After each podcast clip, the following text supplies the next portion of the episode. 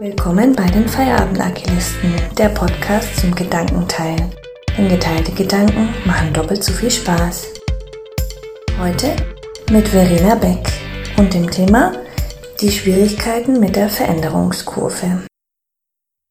Ja, ich bin heute ganz schön aufgeregt, ist heute mein erster Podcast. Aber man sieht schon, wie ich mit Veränderungen umgehe. Ich liebe es, Veränderungen anzugehen und aus meiner Komfortzone herauszukommen. Deswegen freue ich mich, euch heute einfach mal meine Gedanken zur Veränderungskurve näher zu bringen. Ich denke, viele von euch kennen die vielleicht, für die, die es nicht kennen.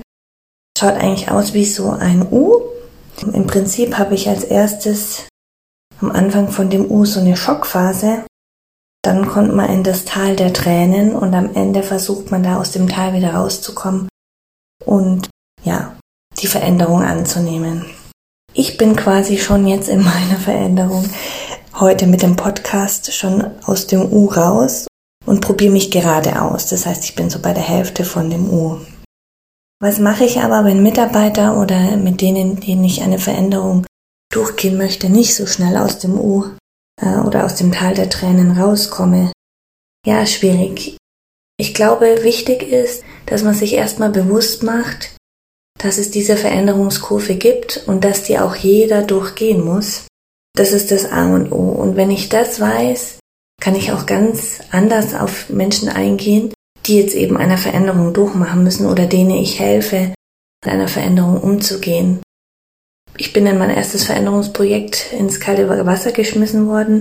Es war ein Umstrukturierungsprojekt, wo die Hälfte der Mitarbeiter ähm, sich verändern mussten wir haben da eigentlich alles falsch gemacht, was man falsch machen kann. Wir haben zu spät informiert. Ähm, dadurch waren die Mitarbeiter sehr lang in der Schock und dann auch im Tal des Trauerns, weil wir eben, eben einfach zu spät Informationen gegeben haben. Dann haben wir auch gleichzeitig immer wieder, wie sie im Tal der Tränen waren, immer wieder gedrängt, sie müssen sich jetzt verändern, haben ihnen Schulungsmaßnahmen gegeben, haben ihnen neue Impulse gegeben.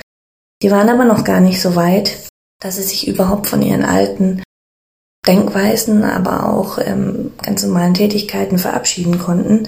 Das heißt, sie konnten gar nicht in diese Akzeptanzphase und dann auch in dieses Ausprobieren kommen, was dann eigentlich folgt. Das heißt, sie sind eigentlich immer in dieser, ja, in dem Teil des Trauerns verblieben und wir waren aber schon viel weiter. Also das ist ein häufiger Fehler beim Umgang mit der, mit der Veränderungskurve. Ich selber bin schon viel weiter als diejenigen, die ich in der Veränderung nehmen möchte. Das heißt, wichtig ist, ähm, Transparenz zu schaffen über das ganze Veränderungsvorhaben. Das heißt, klar kommunizieren, was ja, Ziel der Veränderung ist, damit ich auch mich damit beschäftigen kann und den Schock und Teil des Trauerns eben schnell überstehen kann. Ich brauche natürlich eine Glaubwürdigkeit, und damit ich auch diese Trauer loswerden kann, brauche ich eine Plattform für die Emotionen.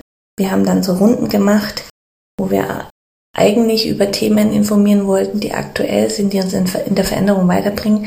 Aber es war dann oft eine Meckerrunde und die Führungskräfte haben das teilweise überhaupt nicht verstanden, warum die Mitarbeiter nicht weiterkommen. Genau. Mein Tipp also an euch, jeder, der zum Thema Veränderungsmanagement der Veränderungsmanagement angeht, werdet euch über diese Veränderungskurve nach Kübler-Ross klar, macht die transparent und überlegt euch für jeden Mitarbeiter individuell, wie ihr den begleiten könnt. Ja, das war mein erster Podcast. Danke fürs Zuhören und viel Spaß noch beim weiteren Hören. Tschüss!